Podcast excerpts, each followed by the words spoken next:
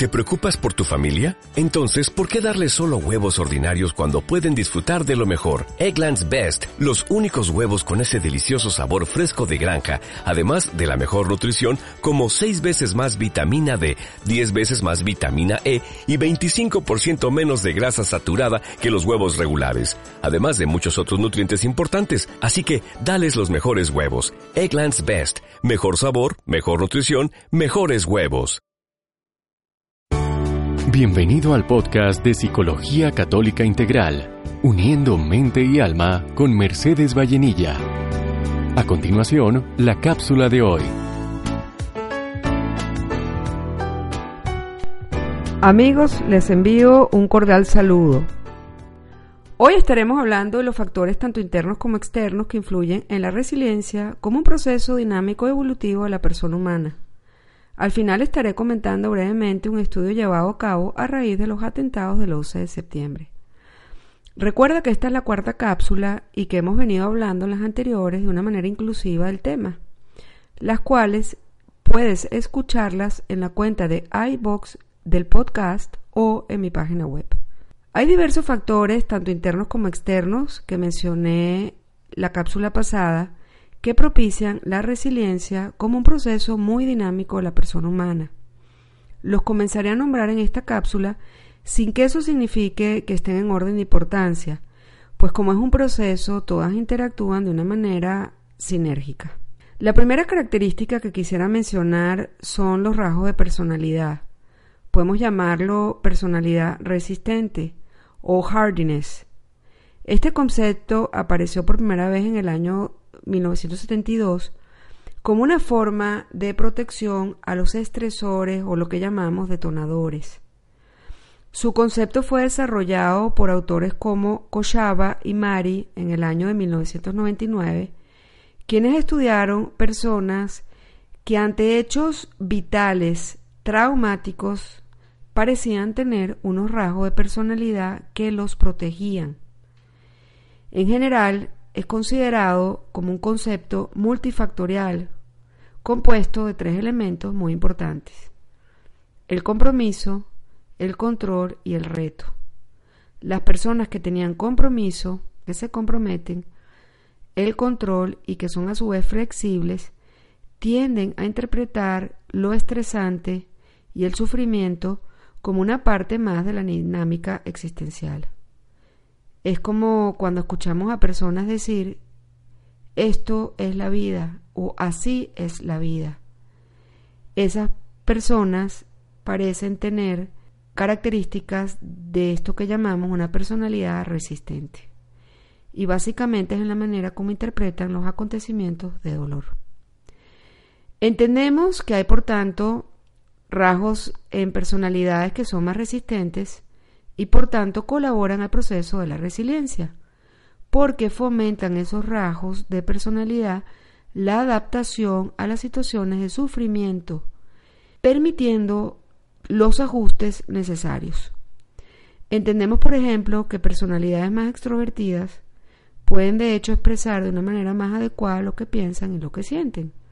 Y eso facilita que los resortes internos se movilicen y se prendan interiormente haciéndolos más resilientes, al poder sacar de sí mismos ese efecto que les produce la experiencia de dolor de una manera más activa. Mientras que, por ejemplo, personalidades que tienden a ser más introspectivos, más reflexivos, quizás que se detengan más, tienden a encerrarse en su interior. Y está comprobado que esto debilita más a la, a la, a la persona, porque se quedan con esos efectos dentro de sí mismos, se quedan con las emociones dentro de sí, se las guardan.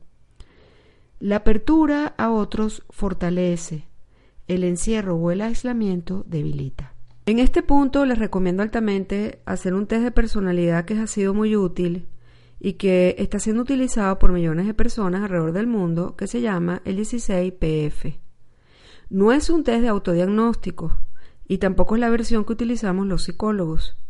Es un test de autoconocimiento muy útil que fue adoptado en el Reino Unido para el uso común donde el mismo usuario puede comprender de una manera bastante amigable en qué grupo de personalidad se encuentra ubicado, cuáles son los factores que la definen y cómo es su comportamiento en diferentes ámbitos como pueden ser las relaciones personales, laborales, incluso las carreras afines y un sinfín de ámbitos que son de mucha utilidad.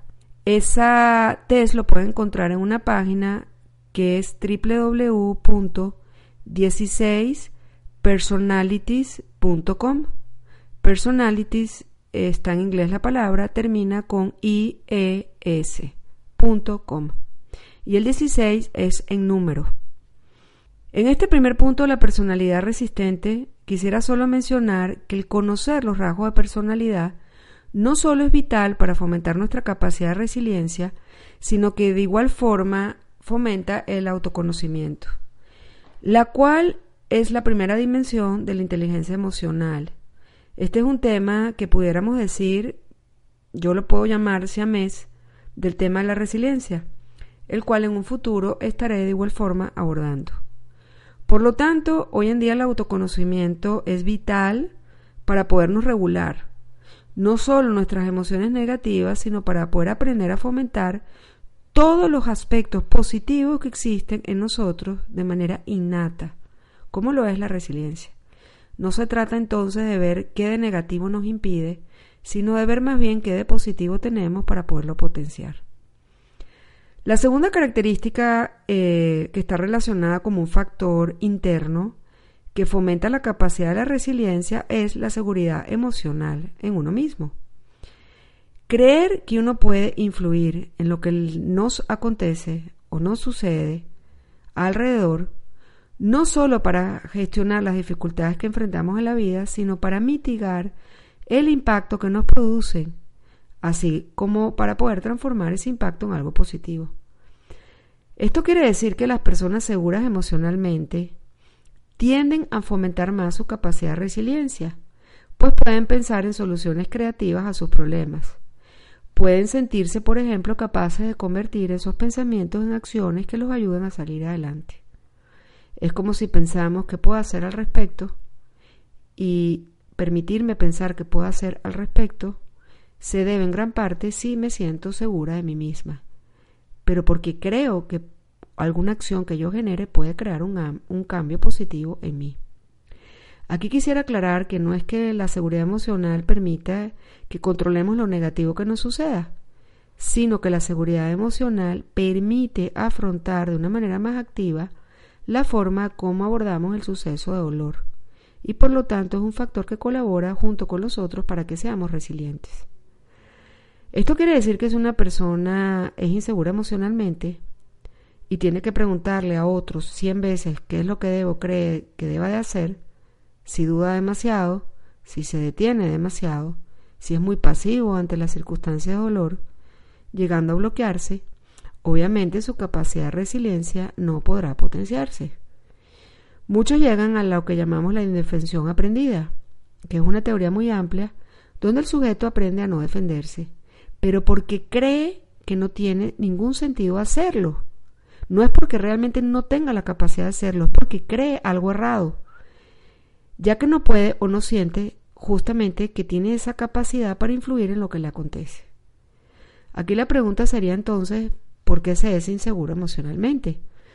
De allí sí tendría cada quien que intentar buscar ayuda para poder descubrir por qué se es inseguro en el ámbito emocional sabiendo desde mi perspectiva que la inseguridad en sí misma no es un problema, sino que expresa un síntoma de un problema que debe ser solamente diagnosticado en su raíz por un experto. Tras los atentados en Nueva York del 11 de septiembre del 2001, la doctora Frederiksen, quien ha sido la presidenta de la psicología positiva en los últimos años, llevó a cabo un estudio en el 2003 donde encontraron que la relación entre resiliencia y ajuste Aquí entendemos como el ajuste, justamente esa capacidad de hacer unos cambios interiores para adaptarnos a la situación, estaba mediado por las experiencias de emociones positivas. Esto quiere decir que las personas que aún en medio de su crisis están abiertas a experimentar emociones positivas al vincularse con otros, estas parecen proteger a la persona frente a la depresión e impulsan su ajuste funcional. Parece, en una comparación que quisiera hacer, como si las emociones positivas son un trampolín que impulsa a la persona a adaptarse a la situación de dolor y a seguir funcionando. Y aquí cabe una pregunta. ¿Cómo se pueden evocar emociones positivas cuando estamos viviendo tragedias o situaciones de mucho dolor? Bueno, con los atentados del 11 de septiembre se dieron cuenta unos años más tarde que las personas que habían salido adelante más rápido en sus pérdidas, en su dolor, fueron justamente aquellas que aceptaron el acompañamiento de otros. Aquí me estoy refiriendo a la compasión del otro, que se abrieron a acoger la ayuda de otros. Quizás dentro de su dolor se evocaron emociones positivas de compasión, de empatía y de amor que provenían justamente de las acciones de otros. Y esto fue lo que los impulsó a seguir adelante. Estamos hablando, por ejemplo, de una visita a un sacerdote, estamos hablando de que los vecinos le cocinaron durante una semana o les llevaron pastel o les dejaban detalles en la puerta o se les acercaban este después de una misa y les, los abrazaban aunque no los conocieran. El solo hecho de estar abierto a acoger eso evocaba emociones positivas de amor, de compasión, de alegría dentro de la situación de pérdida. Y esta era la característica común o esencial que tenían todas las personas que habían salido y que se habían recuperado de sus pérdidas, que había despertado en consecuencia su capacidad de resiliencia. Y estas personas se habían transformado positivamente de este acontecimiento de tanto dolor. La conclusión, por tanto, de estos estudios está orientada a que la experiencia de emociones positivas no es más que un reflejo de esa capacidad resiliente al afrontar situaciones adversas.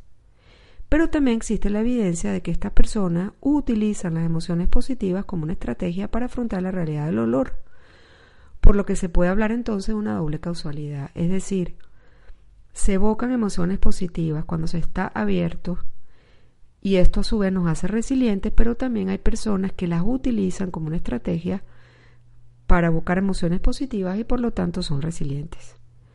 Personas resilientes hacen frente a experiencias traumáticas utilizando el humor, la exploración creativa y un pensamiento más optimista. Dado que son múltiples los factores, tanto internos como externos, que influyen en el proceso de la resiliencia, en la próxima cápsula continuaré hablando de los demás factores. Y en cápsulas futuras estaré hablando de los sesgos positivos que la potencian, para seguir avanzando en este amplio tema sabiendo que la resiliencia no te hace invulnerable a todo, más bien haciéndote vulnerable te prepara interiormente para enfrentar estas situaciones de dolor y salir transformados positivamente. Amigos, eso es todo por hoy. Soy Mercedes Vallenilla. Recuerda el Salmo 23, el Salmo de la confianza. El Señor es mi pastor, nada me faltará. Dios los bendiga. Visítanos en www.psicologiacatolicaintegral.com. Psicología Católica Integral, sin fines de lucro.